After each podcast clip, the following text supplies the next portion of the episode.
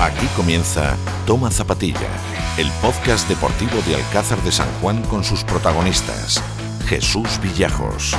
Hola, hola, ¿qué tal? ¿Cómo estáis? Bienvenidos, bienvenidas. Arrancamos una nueva edición de Toma Zapatilla, octavo episodio, donde vamos a volver a pulsar qué está ocurriendo con el deporte más cercano, con el de Alcázar de San Juan, con sus clubes, con sus deportistas individuales que se parten el cobre diariamente, eh, semanalmente en su competición, diariamente en sus entrenamientos, pues para defender los intereses comunes que tenemos en Alcázar de San Juan y que ahí están representándonos en algunos casos de manera excepcional, en todos, pero bueno, en unos más que otros, es así.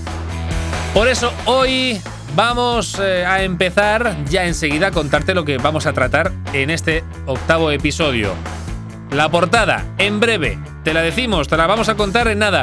Eso sí, antes que nada te recordamos que tienes los canales abiertos, pues para decirnos lo que te parece, para informarnos si no estamos bien informados, o para ponernos a caer de un burro, si así lo estimas oportuno, en los canales de las redes sociales, en Facebook, en Twitter, toma, arroba tomazapa, en Instagram, arroba tomazapatilla, allá donde quieras. por cierto, también en, en, YouTube, que le hemos estrenado un nuevo canal, porque vamos a un poquito a focalizar las entrevistas más en profundidad, como la que vamos a tener dentro de un momento, y ahora te lo cuento en portada. Pues eh, hemos creado efectivamente un canal de YouTube para que puedas ver también la entrevista, además de escucharla, pues ver un poquito cómo interactuamos con las personas que van a pasar por Toma Zapatilla pues en estas semanas de pandemia. Así que ya lo sabes, vamos con ello. Nueva edición, octavo programa de Toma Zapatilla. Pónganse cómodos porque vamos a arrancar ya mismo a decirte lo que vamos a tratar aquí hoy en esta semana. Venga, venga, arrancamos.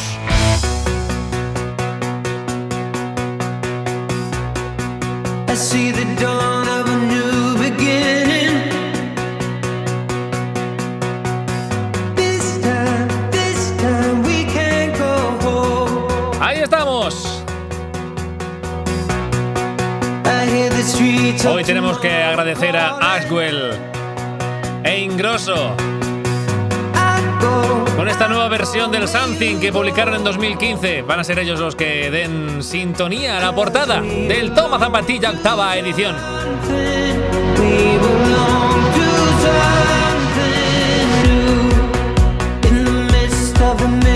Y ahí estamos, gracias. Aswell e Ingrosso. Una maravilla tener contar con vosotros aquí en este día. Vamos con la portada de esta semana en el episodio 8 de Toma Zapatilla. El primero, cronológicamente, que saltó al césped la semana pasada fue el juvenil provincial del Sporting de Alcázar. Y que además se desplazaba en una tarde de perros a Villarrobledo. En un partido que bien se puede considerar trampa ya que visitaban el campo del colista, el Club Polideportivo Villarrobledo, muy necesitado de conseguir puntos. Pues los de Marcos Alberca y Álvaro Sánchez Mellado sacaron el partido adelante con el típico 0-1 y para casa, con gol de Rafa Golden Ball Rodríguez al inicio de la segunda parte que valió para seguir líder en la clasificación del grupo 4 de la Liga Juvenil Provincial. Tres puntos por encima de Almoradiel y Quintanar, segundo y tercero, y a siete puntos ya de Mota del Cuervo. Eso sí, los alcazareños llevan un partido más que sus perseguidores. Esta semana, el domingo por la mañana, el juvenil B del Sporting recibe COVID mediante a la Escuela Municipal de Fútbol de Villa de Don Fadrique. Partido que se disputará, como decimos, el domingo a las once y media en el Manolo Delgado Meco, a puerta cerrada, ya lo sabéis. El juvenil nacional no pudo disputar su choque ante el Atlético Tomelloso. El derby se vio suspendido a primera hora del viernes debido a un positivo en las filas tomelloseras. Los chicos de Alejo Villajos son en este momento quintos en la clasificación empatados a puntos y partidos con el propio Atlético Tomelloso. 15 puntos en 8 partidos. Esta semana, los alcazareños reciben el sábado a las 18.45 a las 7 menos cuarto a Valdepeñas, equipo con el que se da comienzo la segunda vuelta. En la primera, los sportinguistas vencieron por 1-3 en la cancha Vinatera. choque que previsiblemente se podrá seguir a través de las redes sociales del club. Atentos a sus redes. El preferente es el que nos daba la de cal esta semana, la mala noticia que tras dos victorias consecutivas fuera de casa perdían en su feudo ante el Atlético Osa por 0 goles a 2. Gran primera parte donde no supo rematar el partido y lo pagó muy caro en la segunda mitad con dos errores en cuatro minutos y un auto expulsado con roja directa. En el equipo rojillo que sentenció el partido a favor de los visitantes.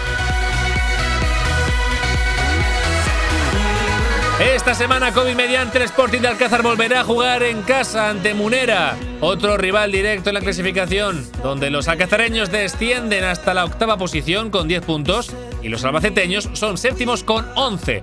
Interesante partido, el que se podrá disputar eh, el que se disputará de hecho el domingo a las 5 de la tarde en el Delgado Meco, choque que también se podrá ver en el canal de YouTube del Club Alcazareño si no les fallan las conexiones a internet a las 5 de la tarde el domingo, ya lo sabéis, ante Munera.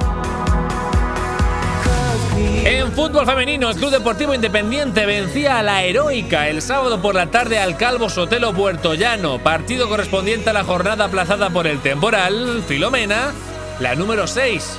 Y para el que el técnico del Independiente, Millán Sierra, sufrió pues otra odisea. Si lo contábamos la semana pasada con Álvaro Martínez, pues en esta ocasión ha tocado a Millán. Una odisea para confeccionar un 11 de garantías. Las amarillas no pudieron presentar cambios por las bajas y las cuestiones de aislamiento por temas COVID, que están a la orden del día en casi todos los ámbitos. Además, tuvo que reubicar a uno de sus, eh, a una de sus porteras, ponerla de lateral. Y ya para colmo, para la tarde, en el 90, al filo del final, Raquel González marcaba el gol de la victoria, el 2-1 y el delirio que se desató en el Delgado Meco.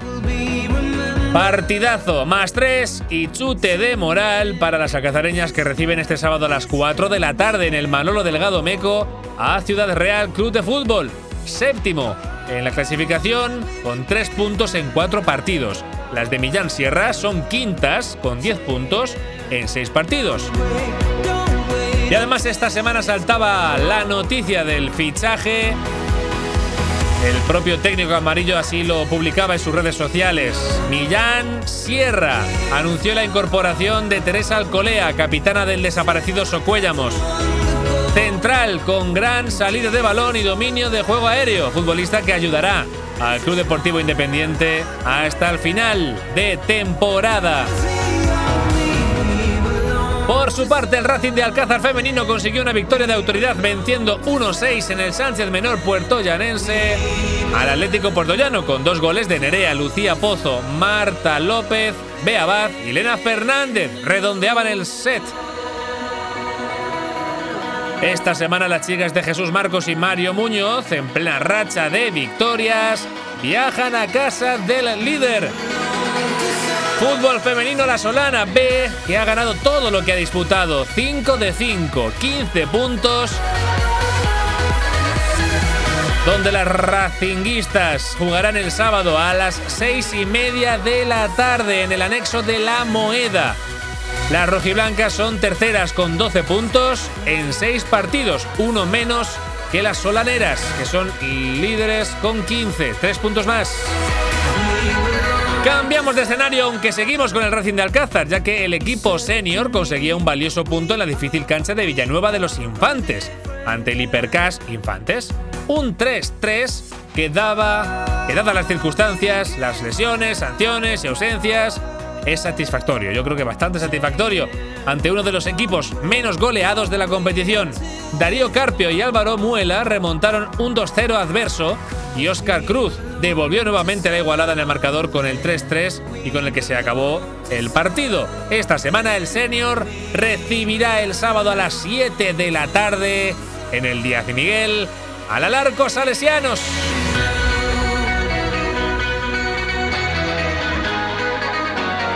Club Ciudad Realeño, que son terceros en la clasificación del grupo 16B de la tercera división, con 21 puntos en 10 partidos. Los rojiblancos son sextos con 12 puntos en 11 choques. El Juvenil División de Honor caía en su visita a Toledo ante el Ciudad de Nara por 5 goles a 2, partido que tuvo dos tiempos muy diferenciados. Una primera parte con un planteamiento muy serio de los alcazareños, llegando a estar 0-2 en el marcador, a 1-13 para el final del primer tiempo, con goles de Fran y Manu. Ya en la segunda parte cambió la tónica del partido y los locales dieron la vuelta al marcador, sabiendo cerrar además el partido con el 5-2 final. Este sábado, COVID mediante, el División de Honor Racinguista recibirá al Atlético Almonacid, segundo clasificado con 19, con 19 puntos en 11 partidos. Los chavales de Comino y Parras son octavos con 6 puntos en los mismos partidos, con 11. Una posición por delante del corista Almaraz Fútbol Sala, que curiosamente tiene menos 2. ¿A qué se debe esto? Pues que tenían un punto y le han restado 3 por una sanción. Cositas del fútbol sala, menos 2 puntos. Almaraz. Los pequeños de la clase, el juvenil provincial que no ha tenido partidos en la, en la última semana, se desplaza a Socuéllamos para disputar en el pabellón Roberto Parra el domingo a las 12 de la mañana ante el equipo Socuellamino, el otro equipo alcazareño de la Liga Provincial Juvenil de Fútbol Sala, el Club Deportivo Fútbol Sala, Futsal Alcázar, perdón, se desplaza al pabellón municipal San Antonio para enfrentarse al Tomelloso Fútbol Sala el sábado a las 6 de la tarde. En baloncesto, suspensión total de la competición, al menos durante 15 días y mientras dure la situación crítica que estamos viviendo a consecuencia de la tercera ola de coronavirus. Decisión que ha sido tomada en la mañana del miércoles y que afecta a todas las categorías regionales, senior, junior, zonales, para que nos cuente cómo está llevando el Grupo 76 al casar esta situación, hoy tenemos con nosotros a Carlos Ortiz, miembro del cuerpo técnico del senior femenino y colaborador activo del club alcazareño. Nos contará Carlos Ortiz a ver qué pasa con el grupo y cómo afronta estas semanas, qué va a pasar, qué va a ocurrir. ¿Disputarán, disputarán partidos aplazados? Ya veremos, ya veremos. A ver qué nos cuenta. En página polideportiva hay varias noticias, y es que en tiro con arco, varias noticias y muy buenas. En tiro con arco, Juan Manuel y Ana Rodríguez, padre e hija, subcampeones individuales en el Campeonato de Castilla-La Mancha disputado en Torrijos el pasado fin de semana en la modalidad arco compuesto. Hoy charlamos con el presidente del Club Alcazarco y subcampeón regional, Juan Manuel Rodríguez, para saber un poquito más de este deporte con el que cada vez eh, se cuenta con más adeptos, ojo, ¿eh? Y que continúa cosechando grandes resultados allá donde participa. Hoy Juan Manuel Rodríguez, de Alcazarco, en Toma Zapatilla. En tenis de mesa, Pablo Bobo, convocado por tercera vez con la selección española junior y cadete de tenis de mesa para la concentración que llevará a cabo la Federación de Tenis de Mesa Española en el Centro de Tecnificación Infanta Cristina de Murcia, convocatoria que tendrá lugar en próximos días y que tiene como objetivo pues, seguir con la preparación y la observación y la progresión de los seleccionados de cara a los próximos torneos internacionales, que COVID mediante se van a celebrar pues, a finales de febrero, principios de marzo. Estaremos atentos qué ocurre finalmente si entra en la convocatoria para estos torneos el bueno de Pablo Bobo. Más polideportivo, porque en atletismo Rubén Monreal, cuarto en, la, en el Gran Premio Internacional de Valencia, en los 800 metros lisos disputados el fin de semana pasado. El alcazareño, a pesar de no correr en su hábitat natural, que es el aire libre, firmó una gran carrera, batiendo incluso su mejor marca personal en pista cubierta, fijándolo en 1 minuto 51 segundos 12 centésimas, rebajando en 3 segundazos su anterior mejor tiempo. Ojo ahí Rubén, que sigue con la progresión ascendente total. Otro éxito polideportivo en salto de altura, donde la alcazareña Mencía Agua conseguía la medalla de bronce en la primera jornada del Campeonato de Castilla-La Mancha celebrado en Puerto Llano. La joven alcazareña, de 17 añitos, compartió, 17 añazos según se mire, compartió medalla de bronce con Ana Isabel Sánchez de Valdepeña Athletics Club. Ambas saltadoras alcanzaron el metro 40. Y para cerrar este toma zapatilla, retomando la sección del vacineo, que vamos a llamarla así, o del vacineo de saber de los alcazareños deportistas repartidos around the world, contamos con Pablo Fuentes, desde Nashville, Tennessee, Estados Unidos. Hemos tenido una interesante charla con unos de los jefes de la Castelar. Uno porque el otro todo el mundo sabe que es Tetus, La Rosa. Pues el colíder de la Castelar, Pablito Fuentes, buen amigo, que se está formando y se está formando él y él se está dedicando a formar a futuros futbolistas, a futuras personas, a niños, a jóvenes, en la Academia del Barça, que se encuentra allí en Nashville, instalada en Estados Unidos. Hablamos de su participación, de su vida allí, de lo que está ocurriendo, de cómo vive los acontecimientos que pasan en Alcázar, cómo se entera. En fin, vamos a comprobar que está plenamente al día de todo el deporte local, absolutamente de todo. Por cierto, entrevista que también se podrá ver en nuestro canal de YouTube, al que te animo que te suscribas. Toma zapatilla, búscanos en YouTube, que ahí estamos. Así que bueno, esta es nuestra portada. Muchas cositas, muchas, muchas que tenemos que hablar. Vamos a empezar enseguida con Juan Manuel Rodríguez. Vamos a seguir con Carlos Ortiz y vamos a rematar esta octava edición del Toma Zapatilla con el bueno de Pablo Fuentes. Así que sin más dilatación, pónganse cómodos, silencien o al menos reduzcan un poco las notificaciones, no estén atentos a todo, que no es necesario y lo vamos a agobiar. Denle un puntito al volumen porque comienza el octavo episodio de... Dímelo tú, Aurora, dímelo. Toma zapatilla con Jesús Villajos.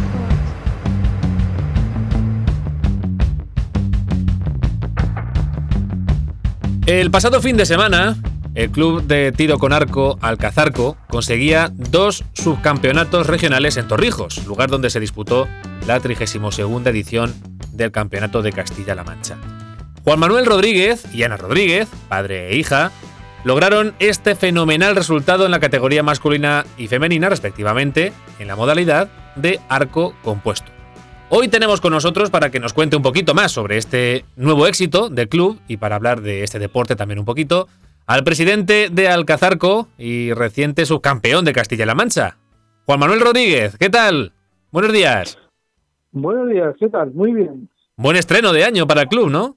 Ah, sí, sí, muy bueno, teniendo en cuenta la situación que tenemos, que los entrenamientos son escasos y, bueno, pues las medidas con estas medidas de seguridad pues aún cuesta más, pero bueno, hemos tenido buen buen principio, sí. ¿Qué tal se desarrolló el torneo? ¿Cómo fue cómo fue la jornada? Pues el, pues el torneo se desarrolló bien, o sea, eh, a ver, hay que agradecer mucho a la a la organización del club eh, Pedro I de, de allí de, de Torrijos y a la Federación de Castilla-La Mancha que, bueno, pues se preocuparon en que el torneo estuviera dentro de, las medidas de, sanitarias. Y por lo demás, pues muy bien, se tiraron, en vez de tirar cuatro arqueros por petos, eh, solamente tirábamos dos para guardar la distancia de, de seguridad. Y muy bien, porque había categoría en, en, en senior nosotros somos senior y, había una había categoría. Eh, se hacen, tiramos las dos mangas que son dos clasificatorios de 30 flechas y luego ya tiramos cuartos y, semifinales. Entonces yo, bueno, pues eh, me quedé el cuarto en la clasificación general y después en las clasificatorias pues eliminé a, a dos personas tiré la final con, con Joaquín Alejo, que es un figura del Club Águila Imperial de Toledo. Es un, una persona, un hombre que, tira bien, lleva muchísimos años de experiencia. Es un maestro. ¿Y se cumplieron los pronósticos? ¿Estabais eh, concienciados de que podíais lograr este subcampeonato? Pues sí, más o menos, más o menos. O sea, a ver, si hay una, hay una gran disputa entre, entre arqueros, porque, eh, a ver, la gente de la Águila Imperial de Toledo tira muy bien Y entonces, pero bueno, más o menos estamos siempre ahí, o tercero, segundo, primero, tercero, segundo, o sea que vamos, nos conocemos ya todos muy bien y bien. Y eh, mi hija igual. Tiró con la final, bueno, tiró con, con Lucía, que es la hija de Alejo, de Joaquín, y tiró con Arancha, que es una chica de, de Cuenca, y muy bien, muy bien. O sea que las tres muy bien tiraron, sí. ¿Y cómo lo habéis podido preparar? Me decías antes efectivamente que, bueno, con todas estas circunstancias sanitarias, eh, pues ha tenido ya no solo disputarse este campeonato, sino también poder entrenar con garantías y prepararlo un poquito bien. ¿Cómo ha sido vuestra pues, rutina en este tiempo? Sí, a ver, los entrenamientos también, gracias al, Instituto Municipal de Deportes, al Ayuntamiento, que nos dejan tirar y entrenar en el pabellón Picasso, porque como se tira en sala, entonces nos dejaban entrenar ahí tres días en semana. Eh, bueno, pues ahí hemos ido tirando, eh, pocas personas, porque íbamos en principio tres o íbamos solo dos, también con las medidas de seguridad y ahí hemos estado eh, entrenando. Porque si, no hubiera tenido el tema de pandemia, siempre se entrena más. Claro. bueno, en este caso, pues hemos ido entrando como hemos podido y, como, y con los huecos que, que había y, en el Picasso. O sea que en principio bien, agradecérselo a, al Instituto Municipal de Deportes, claro. Y eh, ha sido en sala, ahora es el, la época de, entrenar en sala, de los torneos en sala, pero cuando es al aire libre, eh, ¿cómo lo entrenáis? ¿Necesitáis algún tipo de permiso para salir al aire libre o tenéis algún recinto preparado para ello? sí, al aire libre eh, te entrenamos detrás del, del Díaz Miguel, donde están las placas solares. Ajá ahí es donde entrenamos. Es lo mismo, como somos deportes federados, como somos federados, pues podemos entrenar igual que vamos al, al Picasso. El, horario es un poco más libre porque esa zona no la utiliza nadie. ¿eh? Esa zona no, no nadie utiliza eso, está detrás del frontón, con lo cual es un poquito más flexible el, el, el horario para entrenar ahora que vamos a empezar a, a entrenar ya para aire libre porque el Campeonato de España de sala que se hace en Marinador el 28 de marzo todavía está en el aire, ¿sabes? Claro, eso, eso te quería preguntar, porque en principio se va, está, mm, sigue en pie, pero claro, como esto es tan cambiante que mañana lo mismo, pues eh, por las circunstancias no se puede. La comunidad valenciana no está muy bien, que digamos, y todo eso va a depender un poco de, de, bueno, pues lo que diga sanidad. Lo veo complicado, ¿eh? porque eh, juntarse tanta gente, 700 arqueros, mm, lo veo complicado. Claro, y más habrá que depender de la evolución de estos días y estamos a un estamos a, un mes vista, ¿no? Haber dicho que a finales de febrero es cuando. el 28 de marzo, porque ah, a finales de marzo. En principio, sí, era, en principio la fecha que se iba a tirar era el,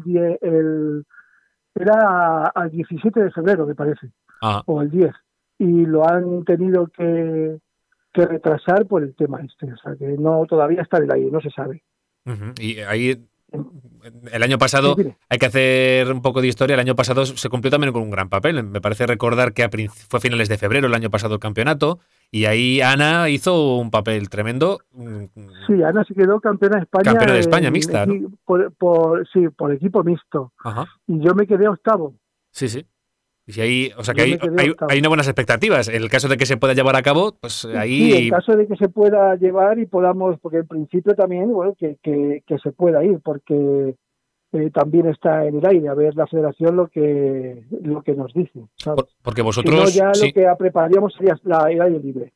Ajá, ya sería ya de cara pues más a primavera, más entrada a la primavera, ¿verdad? primavera. Exactamente. ¿A vosotros os hacen algún tipo de test para cuando eh, participáis en este? No, no, no, no, no, no se hace, no se hacen test. Eh, estaban mirando la posibilidad de que en los campeonatos de España se haga una, una PCR. Estaban mirando la posibilidad.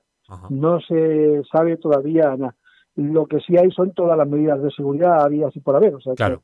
Eh, ahí no hay problema. Y luego también si ocurre como ocurrió en este verano, cuando se tiró en Madrid, me parece que fue en septiembre, eh, el Campeonato de España al aire libre. Si alguien eh, después da en una PCR da positivo, lo que hacen es que avisan a los parapetos contiguos y a ese a todo el personal que ha estado para que se hagan una, una revisión, una PCR. En principio no hubo nada ni, ni ha pasado nada, ¿eh? que yo tenga constancia, no ha habido ningún problema. Oye, Juan Manuel, ¿desde cuándo está Alcazarco? ¿Desde cuándo? Bueno, no sé si eh, va ligada la fundación de este club de tiro con arco con tu afición a este deporte, a ser arquero. Pues al, sí, Alcazarco lo hice en el 2007. el lo fundé en el 2007. Estuve yo, en principio estaba solo, eh, después ya vino alguna gente más y bueno, pues entra y sale y sale gente. Y entonces lo que sí estamos pendientes un poco a ver si pasa todo esto y, y, para montar la escuela de, de tiro con arco porque tenemos hay cuatro hay tres monitores aquí preparados para para poder hacerlo y pero claro ahí necesitamos una serie de, de infraestructura que no tenemos en principio. Claro, ¿cuánta gente componéis ahora mismo el, el, club? Pues estaremos unos veintitantos o más o menos, y luego hay gente que entra y sale, es decir, hay gente, eh, yo tengo, yo saco, si cuento las licencias que he sacado, pues tendré más de 100 o 150 licencias. Lo que pasa es que la gente saca una licencia y el año que viene a lo mejor no la renueva, por lo que sea. Y en estos tiempos de pandemia, es muy complicado. Es muy complicado porque no se puede tirar normalmente y entonces hay gente que se lo piensa y dice, bueno, pues mira, este año no saco la licencia, la saco el año que viene. Claro. Eh, claro, no tienes licencia, no puedes coger un arco, eso evidentemente. Claro. Eso sí que está clarísimo. Exacto. Entonces hay cantera, se garantiza que en un futuro pues tengamos eh, próximos y que sigan pues, el legado vuestro de los campeonatos. Sí, sí, porque además tenemos niñas pequeñitas que que bueno, que este año pues no están tirando por el tema este, pero sí, teníamos, unas buenas expectativas antes de que tuviéramos todo esto. Y tenemos expectativas de, de, bueno, pues de montar la, escuela y que esto siga para adelante y que el club, bueno, es que, a ver, es un deporte que no se conoce, pero que cuando se conoce apasiona. Vamos, yo te hablo desde mi punto de vista, ¿sabes? Sí, sí, sí, sí. Es un deporte apasionante, tranquilo, eh, limpio, y bueno, pues engancha. ¿Y es, es muy caro este practicar este deporte? ¿Es muy caro el material, lo, que utilizáis? Eh, no, mira, para empezar a practicar el tiro con arco y, y para hacerlo el tiro de iniciación, eh, pues no sé, con 150 euros o menos ya tienes tienes un equipo básico o menos. ¿eh? O sea que no, no es caro. Luego, conforme va avanzando, evidentemente, si eres una persona que te gusta y bueno, pues vas cogiendo técnica y necesitas un equipo mejor, pero eso como ocurre en cualquier deporte. o sea, pues animamos, es animar también a la gente, ¿no? Que se ponga en contacto con vosotros o que tenga curiosidad también a, practicar este deporte. Claro, claro, claro. E, estos años de atrás, de no había nada de pandemia, hacíamos jornadas de puertas abiertas. Para que la gente viera un poco y probara y, y, se metiera un poquito en lo que, sobre todo, entender lo que es el tiro con arco, porque estamos acostumbrados un poco a las ferias que llega el del tiro y pones el arco y tiras con un arco, no. El tiro con arco es como todo, es un deporte de concentración, un deporte relajante y sobre todo no es un deporte físico en sí, mm. es la cabeza es el 90% de, de este deporte. Claro, eso te, iba de, te quería preguntar, porque decimos de entrenar eh, eh, la técnica, imagino, mm, la técnica eh, físicamente, pero luego el nivel de concentración que tienes que adquirir para tener la puntería correcta, pues tiene que ser efectivamente casi al 100%, ¿verdad? Claro, porque estás tú, estás tú, tu arco y la diana. Y lo que tengas en la cabeza es donde van a ir las flechas. O sea, yo, yo sé cuando la gente que conozco, cuando están tirando, conforme tiran, se, si ese día o antes ha tenido un problema o no ha tenido un problema. Porque las flechas van a reflejar siempre tu estado de ánimo, siempre. Y ahora mismo, ¿cómo eh, se entrena, cómo se entrena esa concentración? Aparte de la técnica, ¿cómo en tu casa, cómo se practica o intentas eh, practicar esa concentración máxima que tienes que tener? ¿Cómo se, cómo se lleva a cabo esto? Pues la, pues mira, eh, el entrenamiento es intentar tirar muchas flechas, eh, intentar hacer una, una técnica, cada día ir depurando más la técnica. Eh, aunque seas un arquero de más o menos de élite, los, los entrenamientos al principio, o sea, ponerte a entrenar no es ponerte a 50 o a 70 metros, no, te pones a 3 metros del peto y lo que haces es técnica de suelta de flecha para que la flecha siempre la sueltes igual, porque este deporte es repetitivo. Suelta siempre la flecha igual, en la misma posición, en el mismo momento y la flecha irán todas al mismo sitio. Entonces, hay entrenamientos que hay que tirar 40, 100. Las flechas que, en principio se vayan viendo a 3 metros del peto, no hace falta. Luego ya uno se aleja y va tirando que iba tirando flechas, pero las técnicas en condiciones se hacen muy cerca del peto. ¿Y un jugador que es un buen jugador de dardos puede ser un buen arquero? Mm, ¿Tiene, algo que, ¿Tiene algo que ver? no tiene nada que ver, no tiene absolutamente nada que ver. Porque son, son, deportes diferentes, pero en cuanto a puntería no tiene nada que ver. No, no, no, no, no, no, no tiene nada que ver porque tú estás con el dardo, no he tirado dardos, pero es tu mano, eh, el dardo está en la mano y tú tiras. Aquí intervienen otros factores porque tienes una tienes una mano de arco que es donde tienes sujeto el arco y tienes una mano de cuerda que es donde está sujeta la donde coges la cuerda. Si eres de arco recurvo la coges con con tres de los tres dedos y si eres de poleas vas a tirar con un disparador porque un poleas no se puede tirar con los dedos porque tiene mucha potencia y te quedaría sin yemas de dedo a las tres tiradas. Entonces tiras con un disparador. Y tienes un punto de mira. En el dardo no lo tienes. Y e, ese es el punto, el punto de mira ese es el que nos condiciona eh, a que, eh, bueno, pues depende de la ansiedad que tú tengas, vas a fijar el, el punto en el, en el centro o no. Estamos hablando de que el punto va a estar fijado en el centro un, un segundo o dos segundos, no va a estar más, o sea, no vas a ser capaz de mantener más tiempo porque ya empieza a, empiezas a moverte por la guiada. Entonces, por eso es entrenar las flechas se tiran cerquita para coger una buena técnica y que la cabeza se vaya acostumbrando a mantenerse y mantener, bueno, pues ya es cada uno como tiene la cabeza. pues, cabeza fría y y, a tirar flechas. ¿Y qué arcos utilizas en este momento? ¿Cuál es tu joya de la corona con el que siempre disputas la competición? Nosotros, yo estoy tirando ahora mismo con un arco de polea, es igual que el de mi hija, lo que pasa es que el mío es más, el de ella es la talla S, la mía es la talla XL, y la marca Bowtech, que es una marca puntera americana, el Fanatic.3, o sea, es eh, de lo último. A ver, todos los meses están saliendo arcos nuevos y las marcas están haciendo pues como todo. Te van sacando el siguiente modelo pa, pues con unas mejoras, con un no sé qué, con no sé cuánto y entonces pues yo ahora mismo estoy dando un arco, un buen arco. Pues ojalá que con ese, esos arcos, con esa herramienta, con vuestra técnica y con vuestros entrenos, que sigáis eh, pudiendo practicarlo y preparando. Veremos a ver si se puede llevar a cabo ese campeonato de España que se celebrará COVID mediante, como siempre me gusta decir, a finales del mes de marzo pues y que podamos seguir contando, pues eso, las buenas nuevas de Alcazarco allá donde disputes, ya sea ahora en temporada de sala y si no, pues en temporada de al aire libre, que seguro que también nos traéis, eh, tanto Ana como tú, Juan Manuel, nos traéis buenas noticias.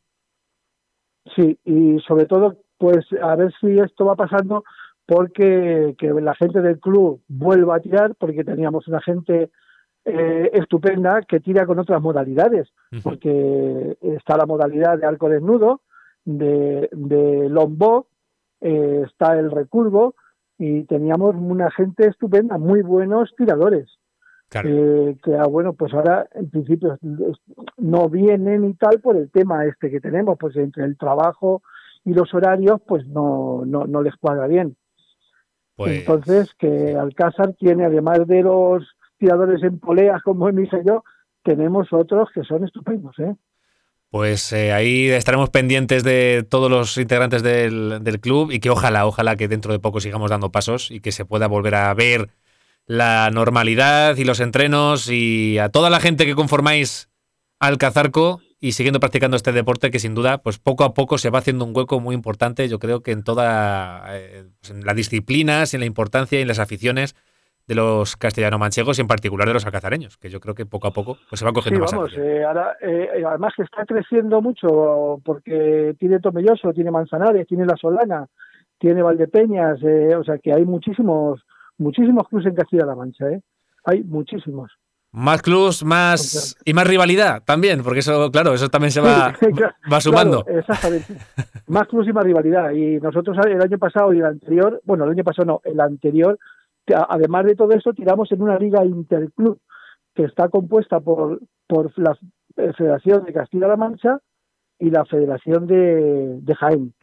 Entonces se tira una liga entre los clubes de, de aquí, de Castilla, de Ciudad Real, Castilla-La Mancha y los clubes de Jaén y bueno, pues era una liga que estaba muy bien, que tiramos ocho tiradas al año, estaba estupenda. Está suspendida en principio por el tema este y bueno, pues a ver si se retoma también porque los que nos gusta el tiro con arco lo que queremos es tirar, competir. Claro, lógicamente. Es una cosilla que se mete dentro y, no puedes evitarlo. Y tenéis mono, tenéis el mono del tiro. sí, sí, sí, vamos, eh, y sobre todo la competición es tan tan gratificante y aunque no ganes, aunque te quedes en el puesto 40, pero es tan bonito y tan gratificante ponerte en una línea de tiro con 40 o 50 personas o 100 personas, que bueno, pues la verdad es que ese momento es único. Pues Juan Manuel, muchas gracias por atender a Tomás Zapatilla. Os seguiremos a tanto a Ana como a ti como a todo el club para que sigáis con esos éxitos que estáis cosechando semanalmente. Muchas gracias a vosotros. Eh, gracias. Gracias, Juan Manuel. Un abrazo. Un saludo. Un abrazo. Adiós. Toma zapatilla con Jesús Villajos.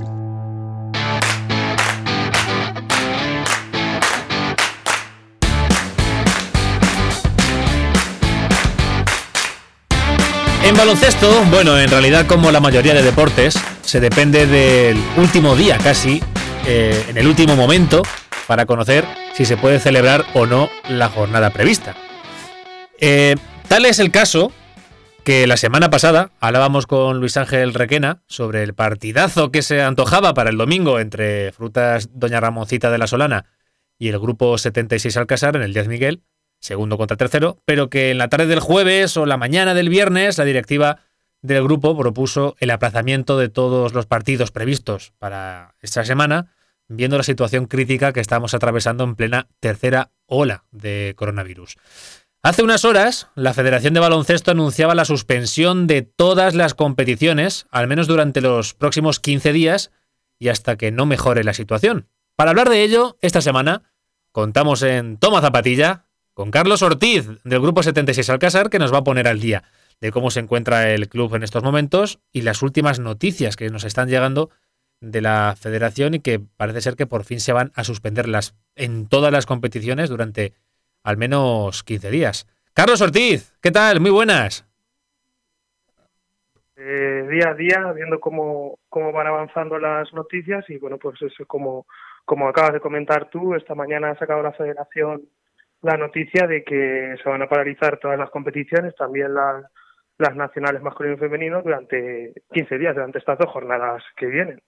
Y afecta a todos los clubes en todas las categorías de toda Castilla-La Mancha. Sí, Efectivamente, eh, ya es todo. O sea, nosotros este, este año solo se está compitiendo con categorías juniors, zonal, autonómicos, y luego ya a partir de ahí son senior, que son tema de nacional masculino, nacional femenino, segunda femenino, eh, zonal, y se han paralizado todas las, bueno, realmente no se han paralizado como tal, sino lo que ha hecho la federación es eh, estas dos jornadas ponerlas más adelante, ¿vale? Entonces dando un margen de, de eso, de 15 días, digamos, para, pues, no sé, digamos, es como para tranquilizarnos un poco, que realmente no sabemos cómo vamos a estar dentro de 15 días, pero es un poco para que esta gestión que hay ahora mismo de, de la situación del virus, pues durante de los equipos durante la semana podamos llevarlo mejor.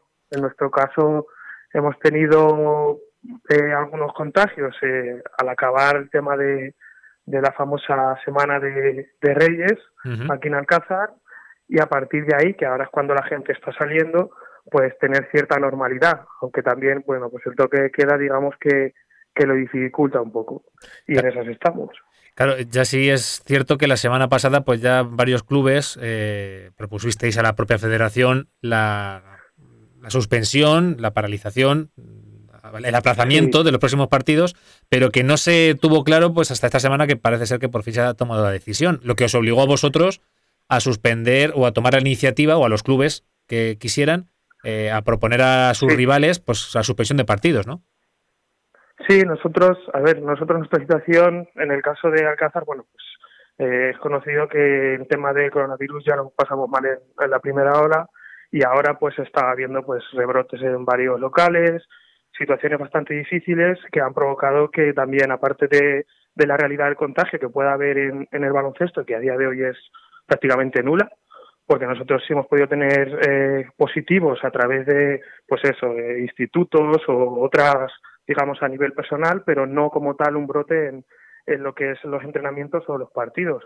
Pero sí es verdad que eso ha generado un, bueno, pues un respeto, un miedo hacia el virus que ha provocado que, que bueno, pues en las últimas dos, tres semanas hay equipos que no han, que no han entrenado porque directamente, bueno, pues o, los propios jugadores o, o los familiares en este caso, pues han decidido tomar la decisión de, de no hacerlo. Y nosotros en este caso, pues como decíamos, nos debemos, nos debemos a ellos a la hora de que esto parte de ahí. Que jugadores hay entrenadores, hay entrenadores, hay clubes, hay club. Entendemos que hay ligas y hay federaciones. Y bueno, la semana pasada fue así con el tema de, de algunos padres que lo dijeron. Nosotros veíamos la decisión, o sea, la, necesidad de tomar la decisión y hacerlo a, a, todos los niveles porque no había un solo equipo, digamos, que tuviese la, la bueno, cierto, o sea, miento, perdón, había un equipo eh, que era el Junior C zonal, que sí estaban todos porque acababan de salir prácticamente de, un confinamiento, entonces sabíamos que estaban todos bien y demás, pero fue el equipo eh, visitante el que nos lo propuso, por la misma situación. Eh, en este caso era Cuenca, y allí en Cuenca, bueno, pues nos dijo la chica que había algunos positivos y que también tenían miedo que si podíamos aplazarlo. Entonces le dijimos que sin ningún problema que, lo haríamos así. Y nosotros hablamos con, en este caso con Tomelloso y con la Solana, y, con CEI y todos nos dijeron que bueno que la situación era generalizada y que sin ningún problema. Claro, ahí eh, no es el caso, no, no ocurre como por ejemplo en el fútbol, eh, que aunque llegues a un acuerdo con el otro equipo para aplazar el partido, si la federación dice que se juega, se juega. En este caso, la Federación de Baloncesto digamos que es más eh, razonable y pues y acata un poquito el acuerdo entre ambos clubes. A ver, nos consta porque así tuvimos la reunión en, en octubre, que la federación a nivel de calendario lo ha previsto bastante bien, porque nuestra competición ha sido cada 15 días, por lo cual nos dejado un margen. Luego ellos entienden la situación, son los primeros que, que desde el presidente hasta el último pues entienden la situación que hay. Lo que pasa es que sí es verdad que es muy difícil siempre tomar este tipo de decisiones que no sabes en qué van a acabar. Más que una situación que no sabes si vas a acabar en junio, si vas a tener que decirle a la Federación Española antes de tiempo eh, quién tiene que estar en competiciones FEP el año que viene. Entonces, ellos han ido entendiendo la situación, han ido leyendo y, bueno, pues eh, han ido tomando las decisiones que para nosotros nos parecen las, las más coherentes.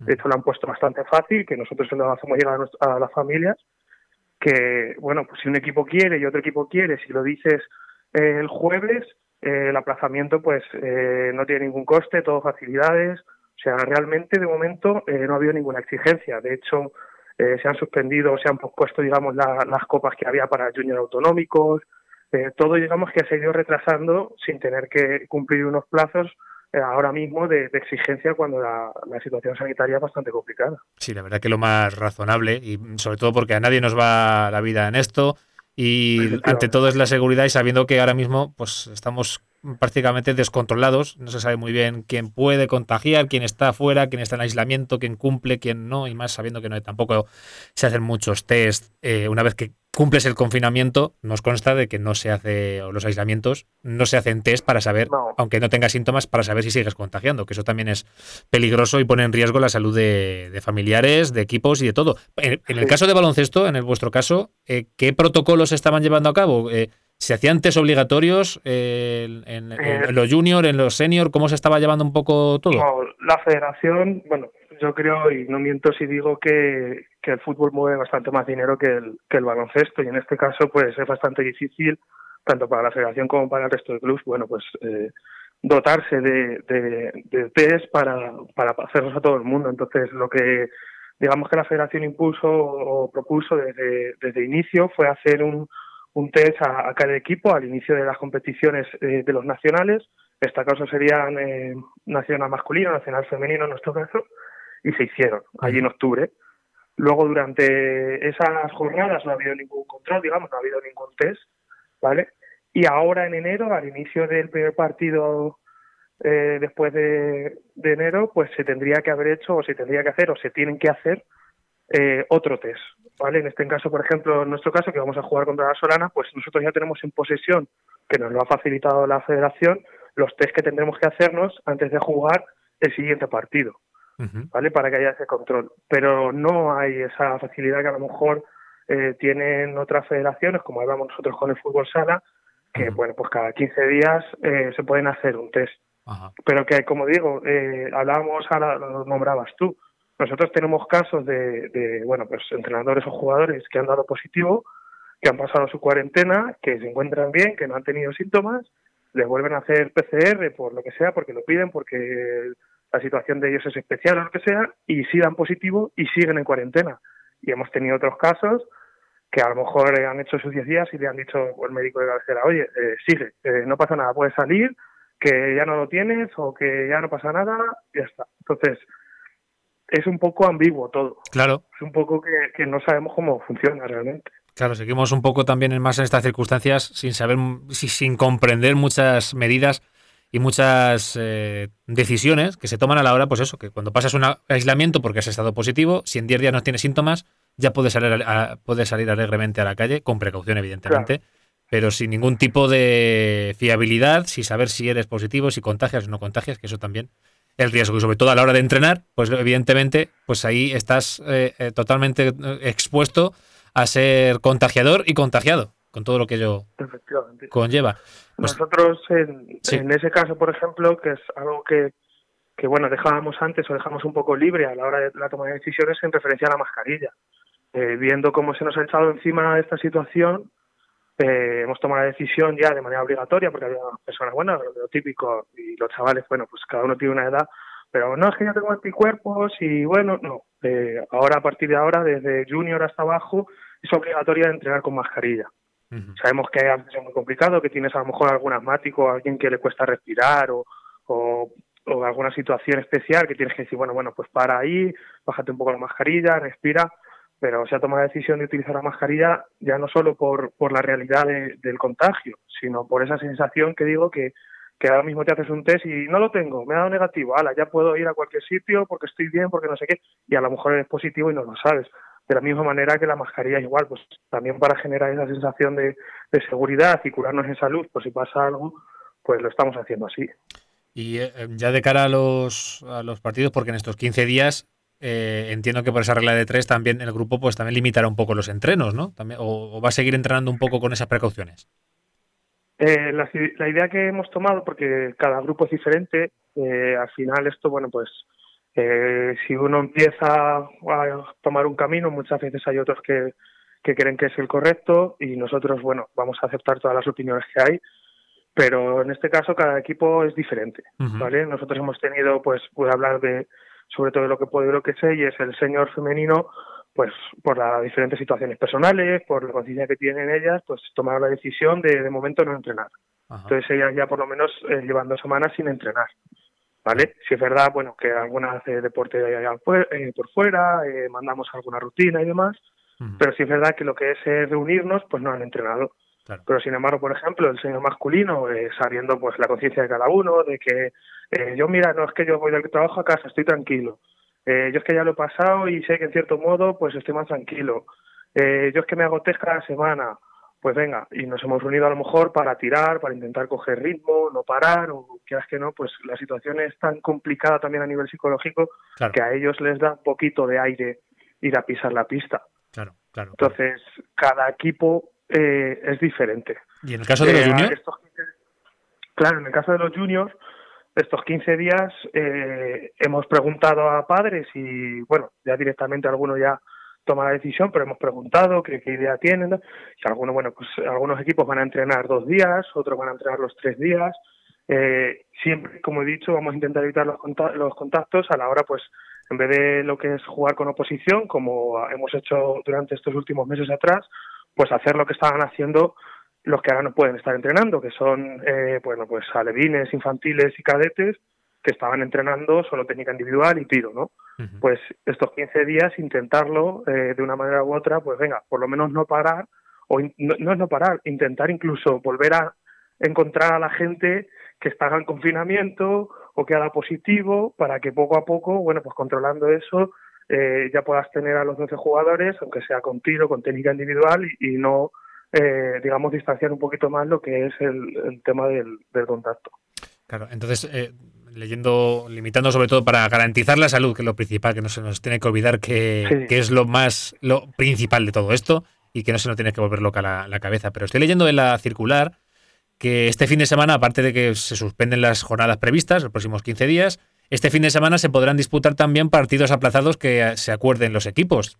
¿Tiene el grupo intención de hacer algún tipo de disputar algún partido aplazado? Sí, eh, como te comentaba, cada situación y cada equipo los vamos leyendo y es diferente. En el caso del señor masculino, eh, vamos a intentar jugar el partido aplazado no esta semana, sino posiblemente la semana que viene. Vale, vamos a intentar moverlo porque si es verdad que, bueno, eh, sabiendo cómo está el otro equipo, la zona del otro equipo, eh, al final eh, yo creo que estos son, bueno, igual que zonas sanitarias, pues contextos de cada uno. Y si sabemos si tenemos control de lo que es un equipo, de lo que es el otro equipo, en el contexto en el que nos vamos a mover, pues cierto es que te da esa seguridad.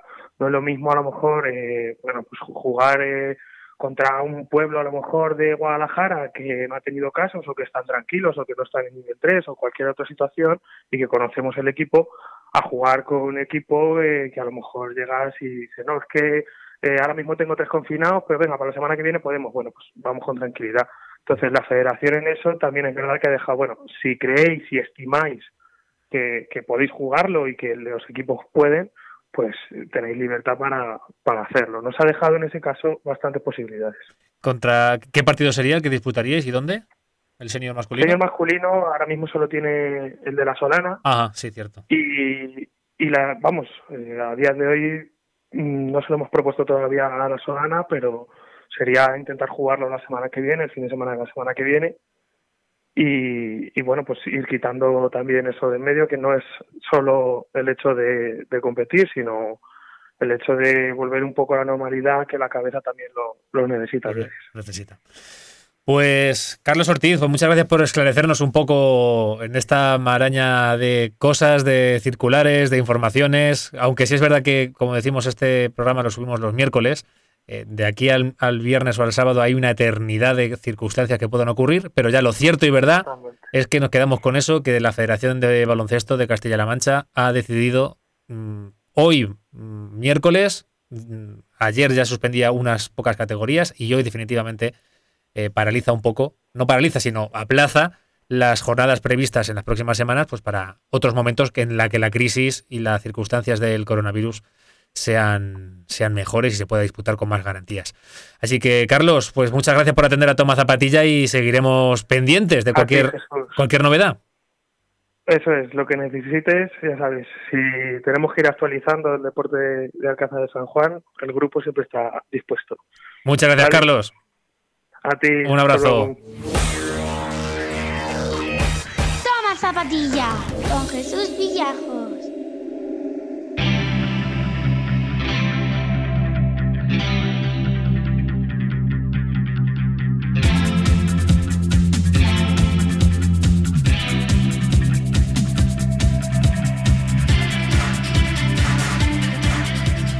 qué ganas tenía de comenzar esta entrevista, sobre todo porque en esencia, además de ahondar en el día a día de los deportes y deportistas de Alcázar de San Juan, eh, es el saber que es de aquellos alcazareños vinculados al deporte que por diversas circunstancias pues se encuentran pues un poquito más allá de la Alameda de Cervera. Eh, es el caso de un buen amigo que desde hace varios años, años o meses más bien, años todavía no tantos, se encuentra en los Estados Unidos ejerciendo, diría, de dos de sus principales facetas, el fútbol y la docencia.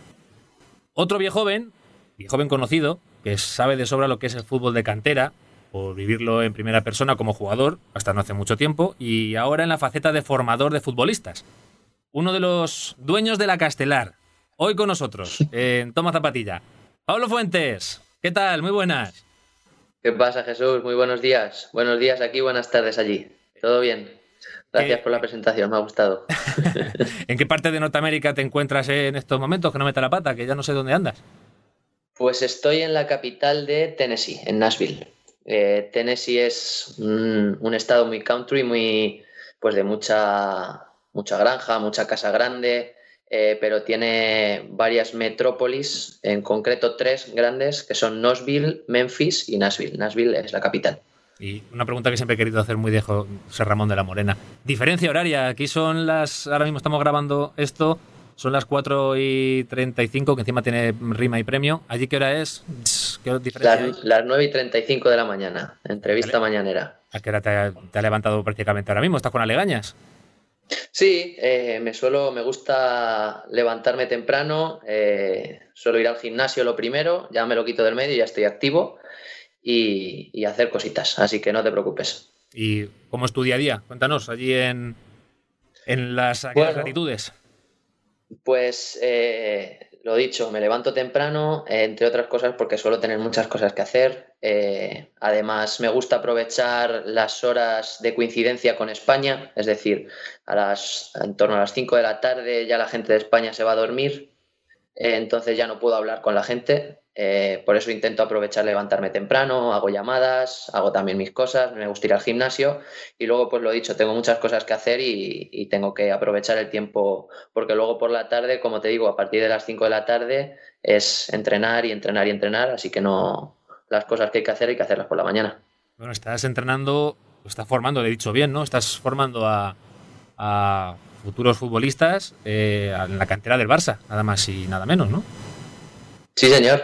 Además, tengo la suerte de que para esta temporada que acabamos de empezar me, ha dado, me han dado dos equipazos. Eh, uno es el, único equipo de la academia que va a jugar a nivel nacional. Eh, ganamos la liga regional durante dos años consecutivos, eh, los dos años que llevo aquí, y pues nos han aceptado en la liga a nivel nacional, es por entenderlo como un división de honor juvenil, pero de estos son nacidos en 2008. Eh, son muy buen equipo. Lo que pasa es que aquí en Nashville han hecho ahora un equipo profesional de MLS, de primera división americana, y han hecho una cantera, entonces nos están quitando bastantes jugadores de, ese, de este equipo fuerte. Pero bueno, nos, reinventamos y, le damos duro, no hay, no hay miedo. Ahí el Barça ha apostado fuerte, ¿no? El, de los equipos españoles yo creo que es porque el Real Madrid allí no tiene no tiene no, no, no, no, Sí que te puedes encontrar academias pues un poco random. Sé que hay una academia de, del Cornellá, creo. Hay no, no te digo aquí en Tennessee, pero sí que en Estados Unidos hay academias del, del Alcorcón, tiene otra academia. Y luego sí que hay muchos equipos americanos, pues como el Arsenal, el Tottenham, esos equipos sí que tienen academias por aquí. Pero es algo que está creciendo eh, y bueno, pues el Barça ya cuando la porta empezó a, expandirse a nivel internacional, a, aprovechar el tirón que tenían en esos años y, pues ya te digo, están... Eh, ahora se ven, se ven más jugadores americanos en Europa, pues hay, un jugador en el Bayern, hay un jugador en el Borussia, hay un jugador en el Salque, eh, hay un jugador en el, en el Fútbol Club Barcelona, o sea que poco a poco van, van, van saliendo. Eh, les queda mucho, mucho sobre todo a nivel organizativo, de ligas, de, de instalaciones, pero se ve, yo por ejemplo, que hace, ¿cuánto fue? Hace 3, 4 años estuve trabajando en New Jersey antes de volver a España y de venir aquí, eh, he notado un cambio brutal, un cambio brutal ya no solo en, en el nivel de los niños, sino también en, en el conocimiento que tienen sobre ligas europeas, en el, interés, en el interés que tienen sobre fútbol. En, ahora ves niños jugando en la calle al fútbol, ves porterías en los jardines, cuando hace 3, 4 años era impensable. Claro, eso te iba a decir, porque allí más bien el fútbol, el soccer, se sigue conociendo como soccer allí, ¿verdad? ¿O no? Sí, sí, sí, sí, es soccer. El soccer. Y soccer será. El soccer será, efectivamente, porque eh, es un deporte, digamos, eh, no sé si residual. ¿En qué posición ocupa ahora mismo el soccer en la escala de deportes más importantes en Estados Unidos? Pues sé que creo que estaba el pues hockey primero. Bueno, ¿cómo está, cómo está esa escala? Te vas a sorprender, pero, pero el soccer ahora mismo es el deporte más practicado por los niños estadounidenses de entre, pues entre los 7 a los, a los 17 años. Es el deporte más practicado. Lo que pasa es que la cobertura mediática pues es muy diferente. ¿Por qué? Porque ahora mismo la mejor liga de fútbol americano está en Estados Unidos, la mejor liga de baloncesto está en Estados Unidos, pero la mejor liga de soccer no está en Estados Unidos. Entonces, pues el seguimiento mediático es, es diferente, sí que siguen más la NBA, siguen más la NFL, más que la MLS, pero, pero ya te digo, es el deporte más practicado a día de hoy. Y es parte de culpa tiene este tipo de, de, academias o las giras también que hacen los grandes equipos, ¿no? Tipo Madrid, Barça, Valencia, Sevilla. Ahora que se lleva tanto mm. las pretemporadas en otros países, mm, digo yo que también eso tiene algo que ver, esa potenciar el, el soccer en Estados Unidos, el fútbol español, bueno, y el inglés también, la Premier, pues también tiene algo que ver en ese crecimiento, ¿no? Sí, eh, está claro que cuando lo hacen es por algo. Estos tipos de clubs que son que son tan grandes no, no, dan puntadas sin hilo y si hacen eso, por muy ridículo que nos parezca a los aficionados, o igual como llevarse la, la final de Copa a, de la Supercopa Arabia el año pasado, eh, por muy ridículo que nos parezca, siempre que lo hacen es por algo y, y, se ven los resultados, además se ven rápido. No. Y hay seguimiento imagino que también allí también se sigue el de la Liga, la Liga Española, ¿no? Ahí, ¿cómo es la sí, sí, sí, ¿Qué, qué, grado tienes ahí de rivalidad Madrid-Barça? ¿Cómo se vive ahí en las calles? No son tan, obviamente, no son tan fanáticos como en España, que en España eres del Madrid y eres del Madrid, o eres del Barça y eres del Barça, pero eh, sí que el, el, tema Premier, Bundesliga, Liga Italiana eh, y la Liga eh, la siguen todos. Sobre, también, también influye mucho el FIFA, la Play. Ah. Se conocen a muchos jugadores por, por, el FIFA, pero sí que lo ven, lo ven todos y, y ya vas a, a Sports Bar y te encuentras en la tele el partido de fútbol, de soccer.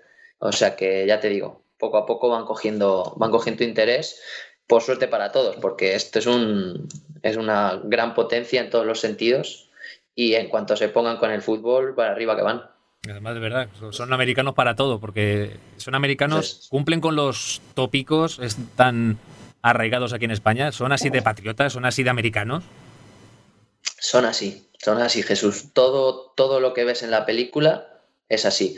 Desde el espíritu americano hasta los discursos que dan, hasta las calles con las casas. Eh, los institutos con el quarterback popular y la fiesta de después del instituto, con las relaciones con las animadoras, es todo tal cual. ¿Y se vive bien allí? ¿Qué nivel de vida tenemos allí en Estados Unidos? ¿Es bueno, malo, regular? ¿Hay gachas? no hay gachas. hay gachas. Así que malo. Entonces no, se, entonces no, no, no. es un nivel de vida bueno, eh, muy cómodo, pues principalmente porque a nivel económico eh, no te voy a decir que le sale por las orejas, pero aquí todo el que quiere trabajar, trabaja. Aquí vas por cualquier, por cualquier calle comercial y ves carteles de se busca empleado o se busca camarero o se busca dependiente. Y luego, si te sabes buscar la vida y, te esfuerzas, aquí si te esfuerzas en mejorar, si te esfuerzas en formarte, eh, vas a crecer sin ningún problema. Eh, sin embargo, pues en España tienes que tener también ese punto de suerte o de contactos que también te impulsen un poco. Aquí, pues eso no es necesario. Aquí ya te digo que si eres profesional, se te da bien lo tuyo, intentas formarte, eh, no tienes problema para, para, encontrar trabajo y un buen sueldo. Entonces ya te digo que es, es, cómodo. Sí que es cierto que el día a día es muy diferente a, pues a lo que te puedes encontrar en Europa o en España eh, porque las distancias son enormes, tienes que coger el coche para todo, eh, no tienes el típico plan, pues yo que sé, de irte a darte, de ir a dar una vuelta con, con, los amigos, a dar un paseo, a irte a una terraza y luego te cambias a la de al lado y luego te cambias a la de al lado.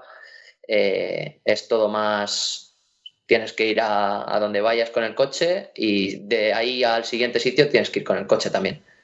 Pero bueno, eh, lo dicho, es una vida cómoda.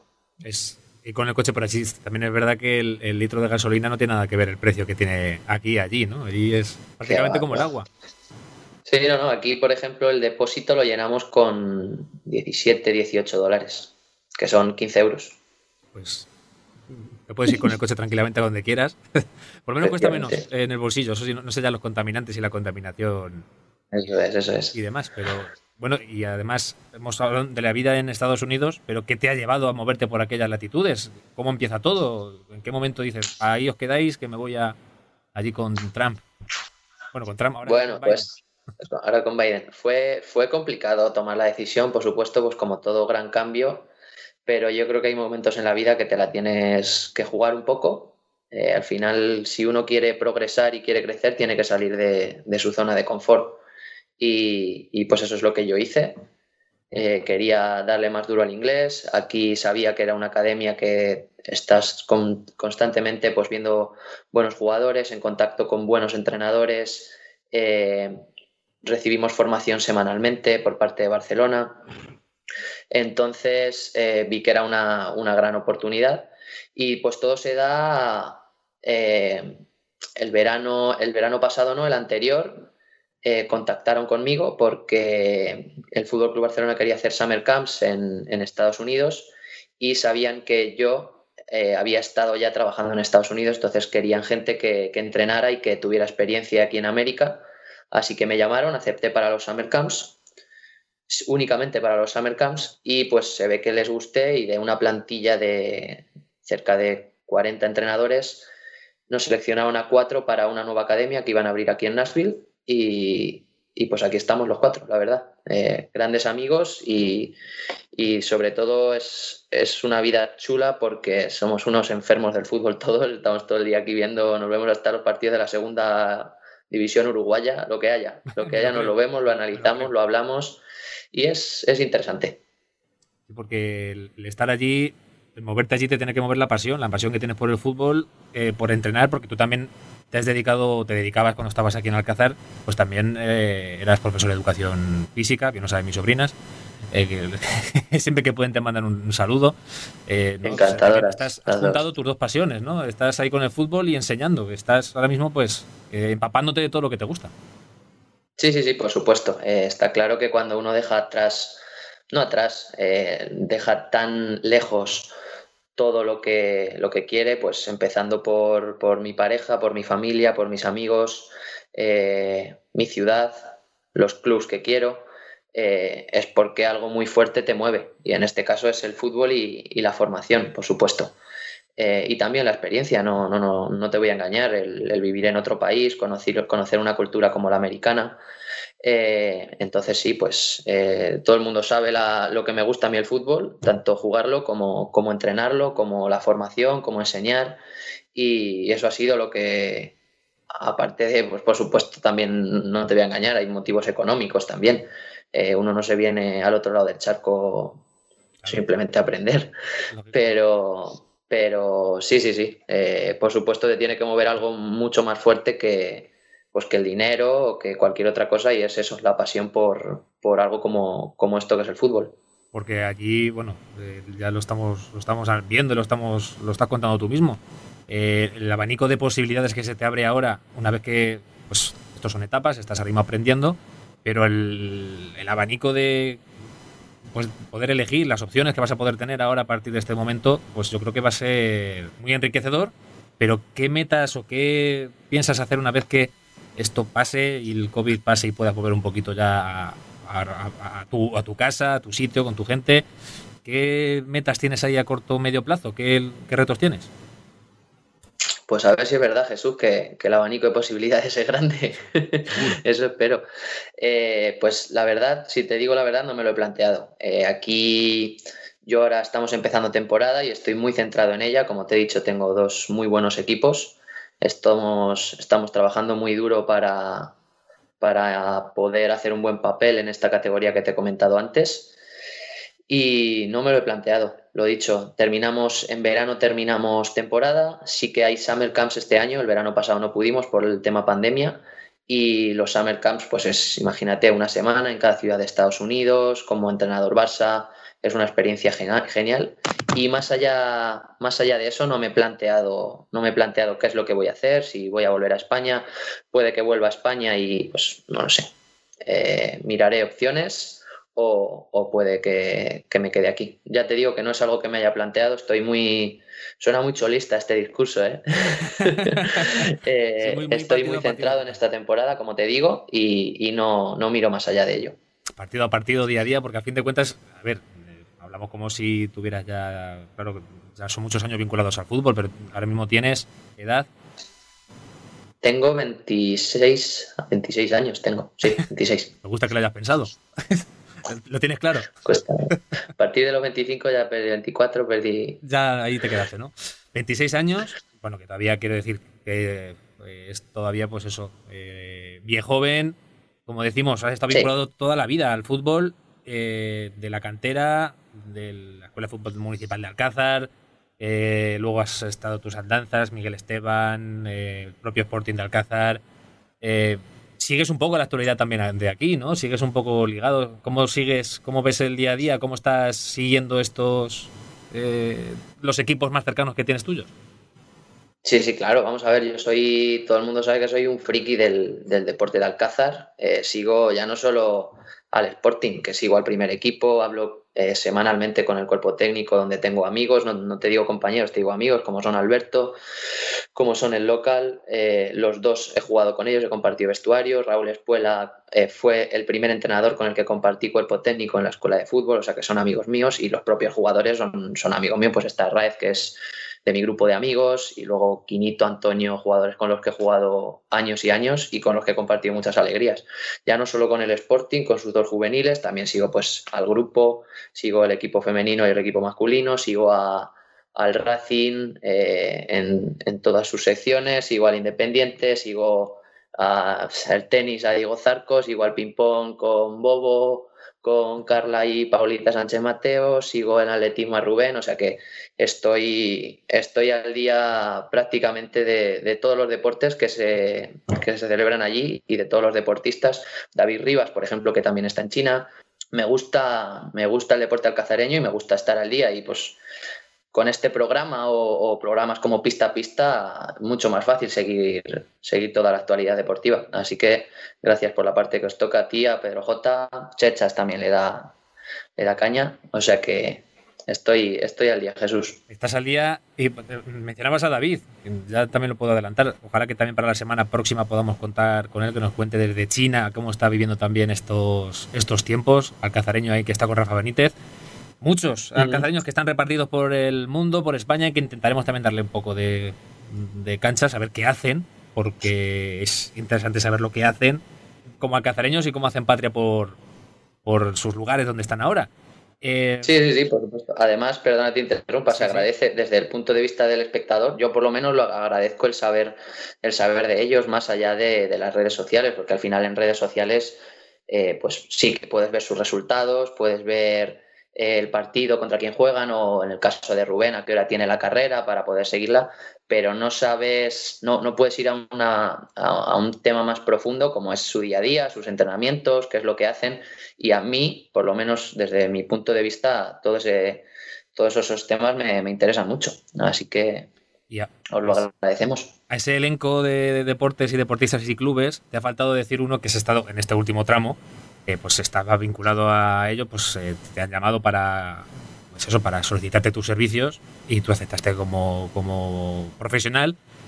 La Unión Deportiva Cristanense también sigues un poco la actualidad y también hay muchos amigos, em, amigos comunes que están allí y que están también haciendo una temporada que también sigues un poco como les va, ¿no? También están haciendo incluso sí, sí, sí. Sigues eh, eh, seguirlos no, estoy trabajando con ellos día a día. hago análisis al, resto de equipos, participo de, de pues, las estrategias tácticas que preparamos para cada, para cada partido. Estoy todo, todas las semanas en contacto con Felipe, con Julián y, por supuesto que, sigo los partidos. Lo, que pasa es que los últimos partidos en casa me están poniendo los domingos a las 12 de la mañana, que aquí son las 5 de la mañana. Me levanto y los veo. pero pero ya me estoy ya me estoy mosqueando. No, eh, lo dicho, Julián me, me presentó un proyecto, me acuerdo que me lo encontré en la, en la plaza de Zeus, era, y me, me pilló por banda, me, me, pidió el número, me llamó al día siguiente, me comentó el proyecto que tenía entre manos y pues la verdad, como te he dicho antes, eh, hay, muchas veces hay que salir de la zona de confort y era un proyecto que, que me encantó, me encantó porque había amigos míos como, como Parrita, como Rulo, como Vela, eh, luego había compañeros de mi generación, que en el Sporting siempre coincidía con, otras generaciones, pero con los de mi generación no, pues como Héctor Campo, como, como Dieguito, y luego jugadores que siempre había seguido porque eran mayores que yo desde la escuela de fútbol, luego jugaron en el gimnástico y siempre les he hecho seguimiento, pues como pueden ser Sergio Madrid, como puede ser Alex Chuco, Eh, luego me habló también de jugadores que venían pues de, la misma tercera o que habían jugado en segunda B, como puede ser Charco, un jugadorazo.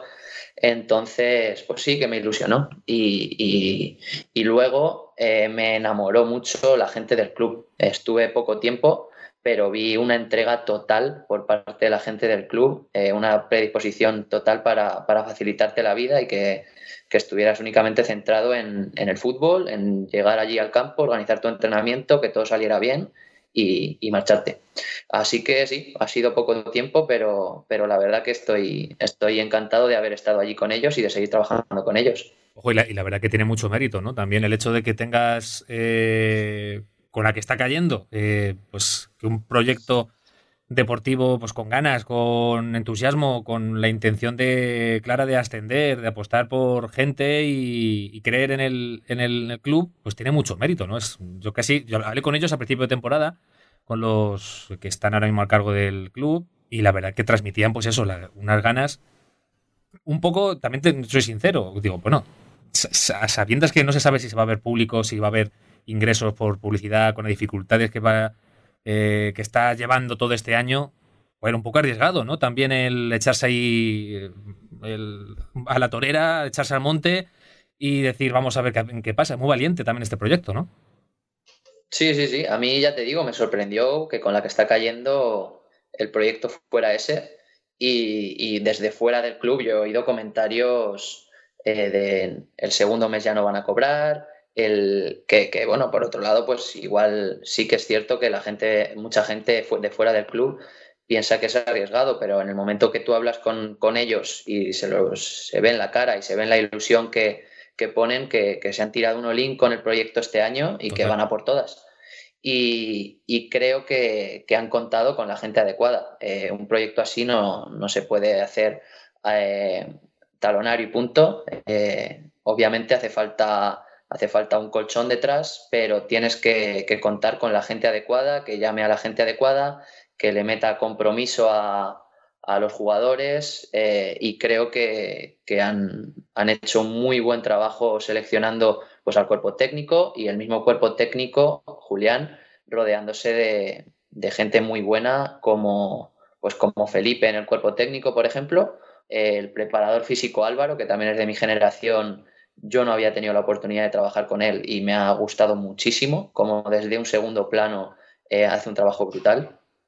Eh, y luego, pues, por supuesto, los jugadores que son la pieza clave. Sin, sin, unos buenos jugadores es muy, muy difícil hacer una buena temporada y los jugadores son, los jugadores son excepcionales. Y ya no te digo eh, el nivel que tienen, sino el, la actitud en el, en el vestuario. Yo me quedé impresionado, por ejemplo, pues, con Sergio Madrid, eh, el, días que, no juega y es el primero que anima, en el momento que acaba el partido es el primero que manda el mensaje por el grupo de WhatsApp, eh, ya concentrando a, la plantilla eh, para el siguiente partido. lo dicho, creo que, que, el vestuario está siendo muy bien gestionado, obviamente viene acompañado de buenos resultados, que eso lo facilita todo mucho, pero esos resultados se vienen, vienen dados por un trabajo previo tanto en los entrenamientos como en cada uno en su casa haciendo, haciendo análisis, haciendo vídeos, haciendo, eh, intentando facilitarle la vida a los, a los jugadores lo máximo posible, eh, pues todo eso al final junto, eh, si el partido está 50-50, va a hacer que se decante, que se decante para tu lado en un alto porcentaje de las veces. Otros, pues como pasó contra el partido de Tomelloso, donde se hizo un gran partido, eh, pues al final el fútbol es fútbol, como le ha pasado al Sporting esta semana, que hizo una, muy gran, una gran primera parte, pero en cuatro minutos se le fue el partido. Entonces, sabemos cómo es el fútbol, pero nosotros como cuerpo técnico tenemos la responsabilidad de, intentar facilitar a nuestros jugadores la vida lo máximo posible. Yo personalmente eh, me veo en esa obligación. De hecho, es que no, no puedo no hacerlo. Eh, por te, pongo un ejemplo, en los partidos amistosos de pretemporada, eh, yo se lo decía a, Julián y Julián estaba de acuerdo. Mm, tenemos que, analizar ya a los otros equipos, y, pero es, por eso. Y eran amistosos y no nos estábamos jugando nada, íbamos a rotar muchos, íbamos a meter a todo el mundo, pero me veo en la obligación de hacerlo y no puedo no hacerlo. Es, eh, la verdad que es un, uno de los proyectos pues la que ilusiona mucho y de hecho también eso atrae también. Y eso es lo que, como bien decías, el rodearte de gente competente y gente válida, que es lo que hace que, también vaya todo, sea más fácil eh, llevar un proyecto a cabo y que todo vaya a una, que no vaya la directiva por un lado, los futbolistas por otro, en fin, que haya un, somos uno y que ahí se mire el objetivo común que es el ascenso, que lo que busca el, el es subir a tercera división.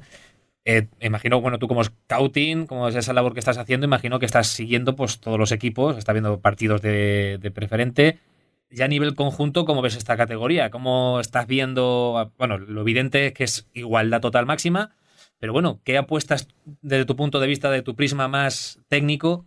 Eh, ¿Cuál estás viendo? ¿Qué perspectivas tienes de este grupo? Bueno, yo creo que en preferente pues, es un año es un año muy especial, pero en preferente siempre se da uno o dos equipos que son muy superiores, pues eh, por nivel de jugadores o por eh, presupuesto, por lo que sea. Pero siempre pues, el año pasado pues fueron, no sé si fue el año pasado, el anterior, las Pedroñeras o Manzanares. Este año pues tienes ahí a, Criptana que le están, se le están dando los resultados, aunque estoy seguro que llegará un momento de flaqueza. Eh, tienes también San Clemente, tiene un presupuesto brutal, eh, San Clemente creo que es el equipo con mayor presupuesto. Eh, Cristanese, pese a todo, no es el equipo con mayor presupuesto. Eh, yo creo que no está ni entre los tres primeros, pero pues como te digo, se han hecho las cosas bien. luego tienes uno o dos equipos flojos que, tienden a, bajar no, no, voy a decir nombres por respeto a los, los clubes de abajo, y luego tienes una, gran masa de, equipos que, van a luchar por estar en mitad de la tabla, mitad de la tabla alta, mitad de la tabla baja, donde aquí pues sí que meto al Sporting de Alcázar. Eh, creo que, que, el grupo de jugadores es joven, creo que les, les costó entrar en la categoría y todavía se están adaptando, pero creo que hay potencialmente hay equipo para, para preferente sin ninguna duda y creo que el cuerpo técnico es el, es el adecuado para manejar ese grupo de jugadores.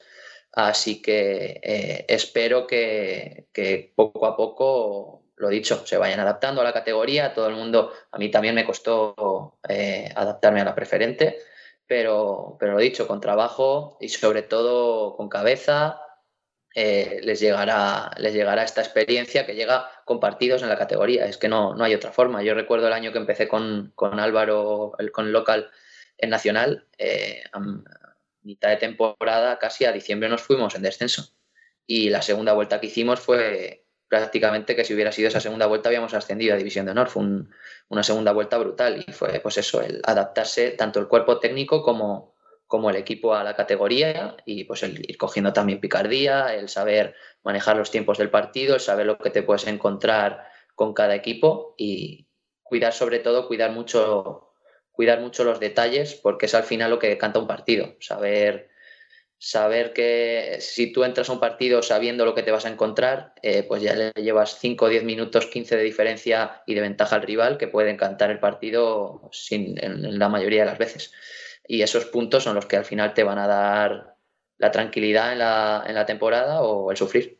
Eso te quería preguntar también, porque mm, sobre todo el tema de la cantera, tú y Álvaro eh, pues conocéis perfectamente lo que viene por ahí detrás del Sporting. Eh, este año, por ejemplo, lo decía en el pista a pista esta semana, eh, en el caso, por ejemplo, de Carlos Romo, que es muy peculiar, que los tres años que ha estado de juvenil, los tres años ha estado jugando, a la vez que juvenil, ha estado jugando también partidos varios en preferente. Eh, este año ya ha debutado David, que es un juvenil de, primer año. Eh, Carlos Vaquero también. El otro día se tuvo que contar por diversas circunstancias con cinco juveniles.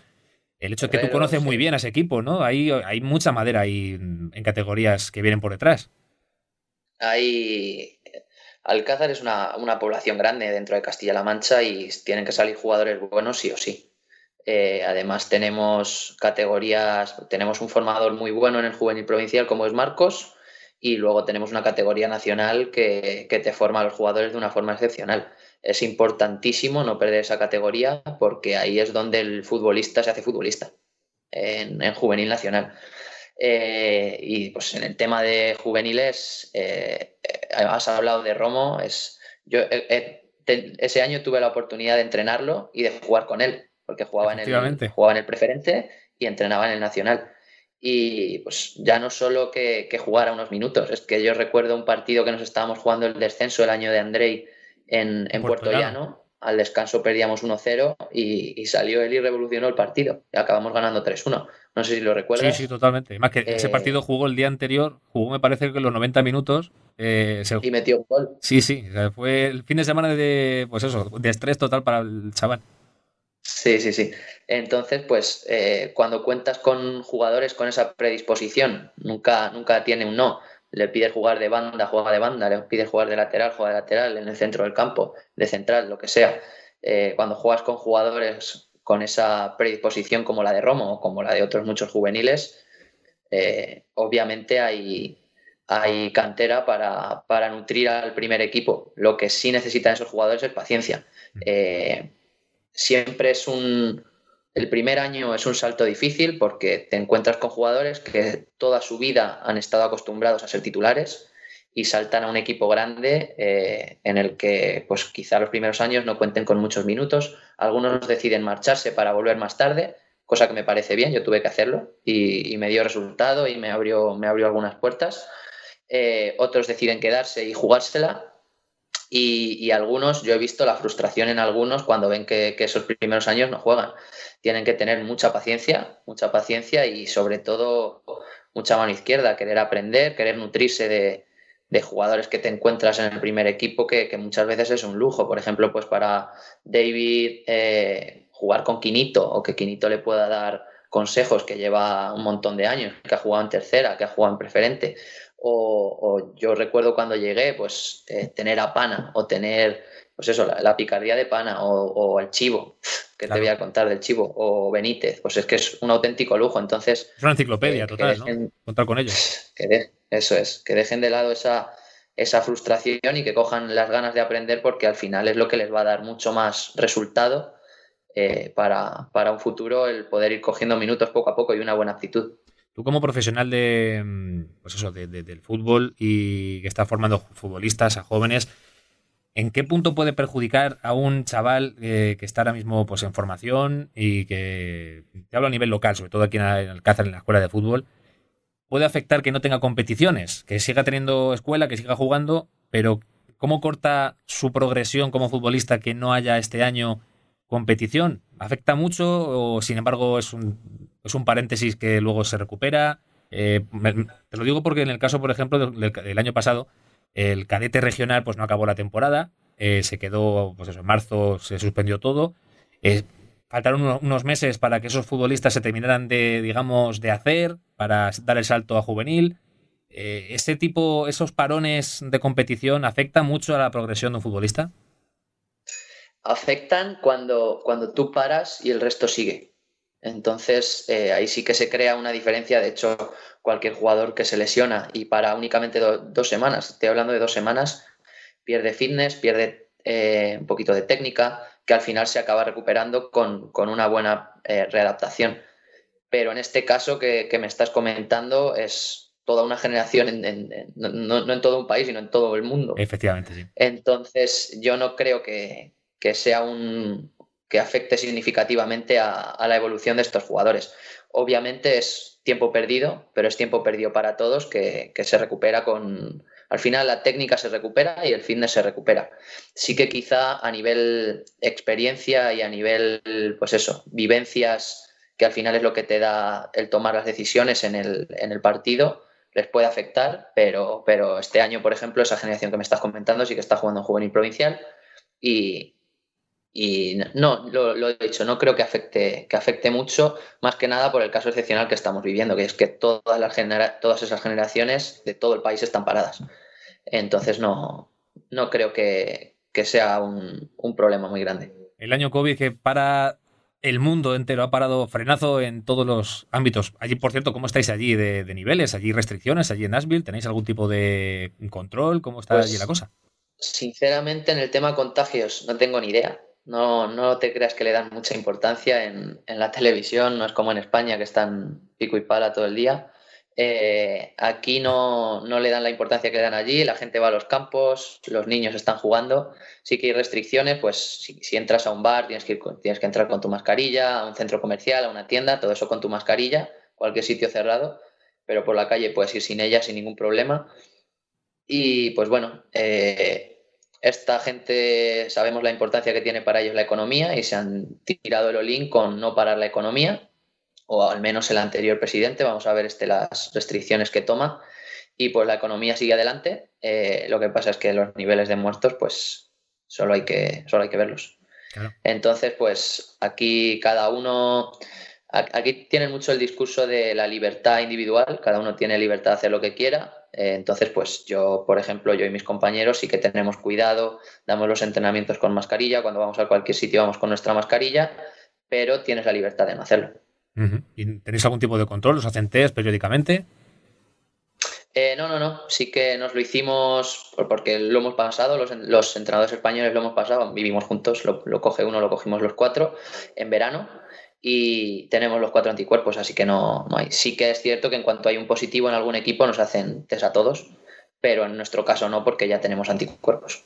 ¿Y la guerra Trump-Biden? ¿Cómo se vive, cómo se vivió allí el asalto al Capitolio? ¿Cómo se, que se palpa? Bueno, aquí se ve la noticia por lo, que no quieren llegar, pero ¿cómo se ve, cómo se ve allí? ¿Cómo lo viste allí? Pues fue una locura, yo no daba crédito, la verdad. O sea, yo sabía el nivel de crispación social que había. Al final, Trump es un tiburón económico, es, como lo que ha hecho económicamente aquí es brutal. De hecho, eh, cada X meses nos hacen un ingreso, el último será de 2.000 dólares, eh, por, porque sí, stimulus check le llaman, te, meten eh, 1.000, 2.000 euros, 2.000 dólares en la, en la cuenta, pues para, para ayudarte, no tienes que rellenar nada, no, nada de burocracia, te despiertas un día, pum, y tienes el ingreso. eso, es solo un ejemplo de, de, la importancia que le daba este tío al impulso económico, pero luego sí que a nivel social pues no hace falta que te diga nada. la sociedad está totalmente dividida. Eh, a nivel inmigración pues tampoco hace falta que te diga nada de, de las cosas que ha hecho y de las restricciones que ha puesto, pero esa, esa, es, esa es la, la impresión que todo el mundo tiene, que económicamente ha sido el mejor, pero socialmente pues tiene mucho que desear, deja mucho que desear. Entonces ahora pues con la llegada de Biden los anti-Trump están muy, muy, muy ilusionados y los, y los trumpistas están, están indignados porque consideran que no ha sido una, batalla limpia. Ya no te digo por el fraude electoral, sino por la cobertura que le ha dado pues la, las televisiones o las redes sociales a la campaña de Trump las políticas económicas de vividas en primera persona, es curioso, eso los, los 2.000 euros, un detalle, si un regalo de, del gobierno toma 2.000 euros y gástatelos. Sí, sí, sí, lo, mejor es eso, que no es solo una vez, ¿eh? que, ha sido varias veces y, no tienes que rellenar nada y no te avisan, te levantas un día, te metes en la cuenta y, tienes, y te han hecho un stimulus check. Es curioso. Y luego también, también es curioso que digas que no existe, sabiendo cómo está aquí la paranoia, porque yo creo que ya se convierte en paranoia eh, no te digo si con razón o sin razón, pero se está convirtiendo aquí en la paranoia de, las restricciones, de los confinamientos, de los toques de queda, de no pasarlos, cerrar la hostelería, cerrar ciertos negocios. Allí no hay absolutamente nada, no hay ningún tipo de restricciones en ese, en ese sentido. Aquí hubo, hubo el mes de marzo, cuando todo empezó, hubo un par de meses que sí que estaban los comercios cerrados, pero tú podías salir a la calle. No era el lockdown que había allí en España, pero sí que podías salir a la calle. Eh, entonces, pues nosotros aprovechábamos, por lo menos podías salir a hacer deporte o, lo que quisieras hacer. Eh, luego se reabrió todo y desde entonces, por lo menos aquí en el estado de Tennessee, sí que luego hay estados más, más restrictivos, como por ejemplo Nueva York o California. Eh, pero, pero lo dicho, se han tirado el olín con tirar para adelante con la economía y, con ello están. No. ¿Y, cómo está el, el tema de la vacuna? Toma su, ¿Perdona? El tema de la vacuna, ¿cómo está allí? ¿Cómo se está vacunando ya a, gente de riesgo o cómo, cómo está yendo aquello? Se está vacunando, sí. Sé que a, a, sanitarios se está vacunando y, personas mayores también. De hecho, lo están haciendo bastante rápido. Vamos, hay imágenes de, de parkings de campos de fútbol grandes con carpas y tú pasas con el coche, te ponen la vacuna y te vas, pasas con el coche, te ponen la vacuna y te van y colas y colas. O sea que lo están haciendo lo más rápido posible pero sí que es cierto que la cantidad de, habitantes que tiene Estados Unidos, pues no, sé a qué porcentaje se habrá vacunado. Sé que son de los países que más vacunas ha puesto, pero claro, también es de los países que más vacunas ha recibido. Claro. Como principal, uno también uno de los principales eh, pues, baluartes y creadores e inventores de la, de la vacuna, que ahí lo tiene más o menos más a mano. También eh, estás en América, pero es inevitable que no te acuerdes de, Alcázar. ¿Qué echas de menos? Bueno, aparte de, evidentemente de tu pareja, de Alba, de tu familia, de tus amigos. Pero ¿qué echas de menos de, Alcázar? Que, estás allí diciendo, bueno, ojalá estuviera yo aquí ahora mismo. Ojalá. ¿En qué momentos te acuerdas más de tu pueblo? Pues el día a día. Es que es todo. Es despertarte y escuchar la música de la tienda, irte al a la clínica de Antonio con, Mario y con Antonio y echar el rato allí, luego tomarte algo antes de comer, ir a casa, por la tarde entrenar. El, ambiente de vestuario lo echo mucho de menos, de, no, no de entrenador, que también, pero de jugador sobre todo, ese ambiente ya no se repite. Eh, y luego, pues el post-entrenamiento, el tercer tiempo que hacíamos en el Chinas, a lo mejor también lo echo de menos. El, cañeo cuando te vas de cañas con los amigos, el, pues lo dicho, el quedar con, tu pareja, tu familia, todo, todo.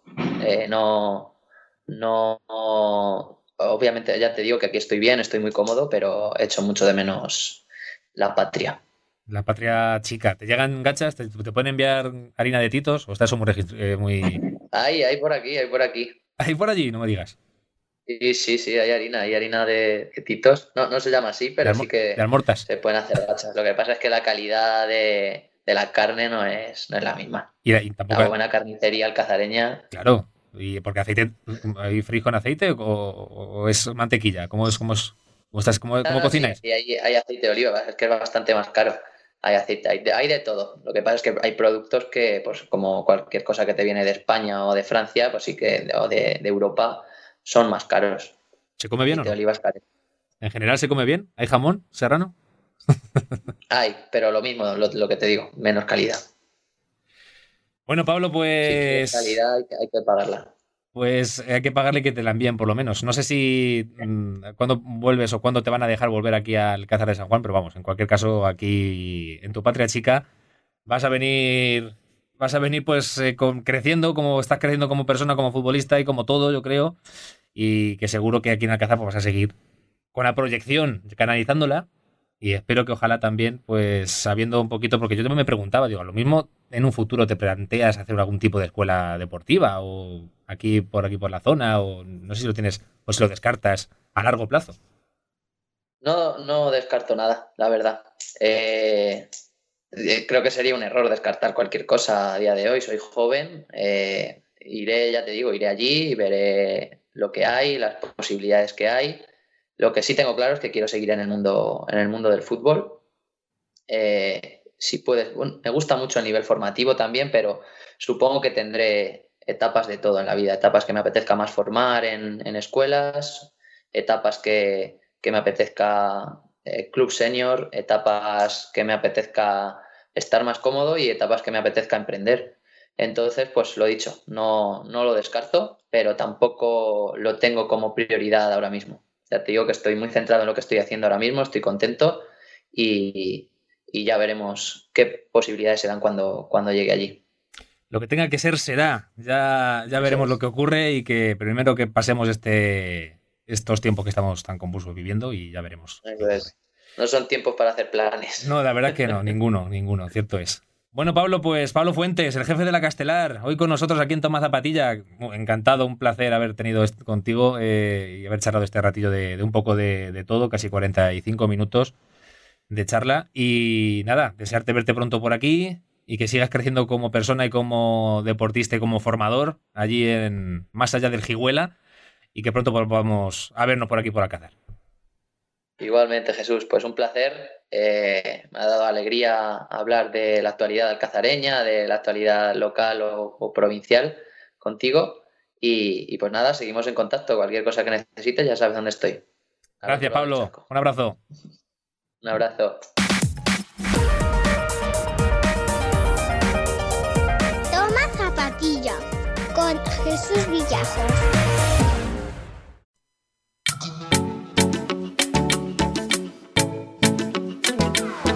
Y con el bueno de Pablo ponemos el punto y aparte. Episodio número 8 que ya te digo y te pido disculpas de antemano porque eh, las inversiones en I más D más I, pues en algún momento se tiene que pagar la, novatada. Ha habido momentos en que el sonido esta semana no ha sido el óptimo, el adecuado. Ya, ya te lo digo. Y llevas toda la razón del mundo si has notado algo raro y sobre todo saturado. Pero bueno, trabajaremos para seguir mejorando, que de eso se trata. En cualquier caso, espero que al menos te hayas eh, entretenido, que hayas disfrutado y que te hayas informado de lo que pasa con el deporte más cercano, el que tenemos aquí a mano, más cerquita, aquí en Alcázar de San Juan y que yo creo que es de recibo y por supuesto necesario conocer y saber de los éxitos, de los triunfos y de las andanzas en definitiva de nuestros deportistas, ya sea a nivel de club, a nivel individual, aquí en Alcázar, en la provincia, en Castilla-La Mancha o incluso en Estados Unidos, como hemos tenido esta semana desde Nashville a Pablo Fuentes. Así que, pues nada, lo dicho, que la semana que viene más y mejor. Por a caer de un burro o ponernos a caer de un burro en redes sociales, que lo vamos a agradecer también. Venga, la semana que viene seguimos con más cositas. Seguís. Eh, os recuerdo antes de acabar, estamos en todas las redes sociales, en Facebook, en Instagram, en Twitter, en YouTube, ahora recientemente con el canal y también, por supuesto, en la madre nodriza de todo, en tomazapatilla.com, que ahí colgamos todos los audios, eh, todos los episodios, ahí están. En Evox también, en Google Podcast, en Apple Podcast, en Spotify. En fin, donde haya un huequecillo, pues sé que nos colamos. Como buen vacineo que nos gusta. ¡Hala! ¡A pasarlo bien! Adiós, adiós, adiós, adiós. Toma Zapatilla. Jesús Villajos.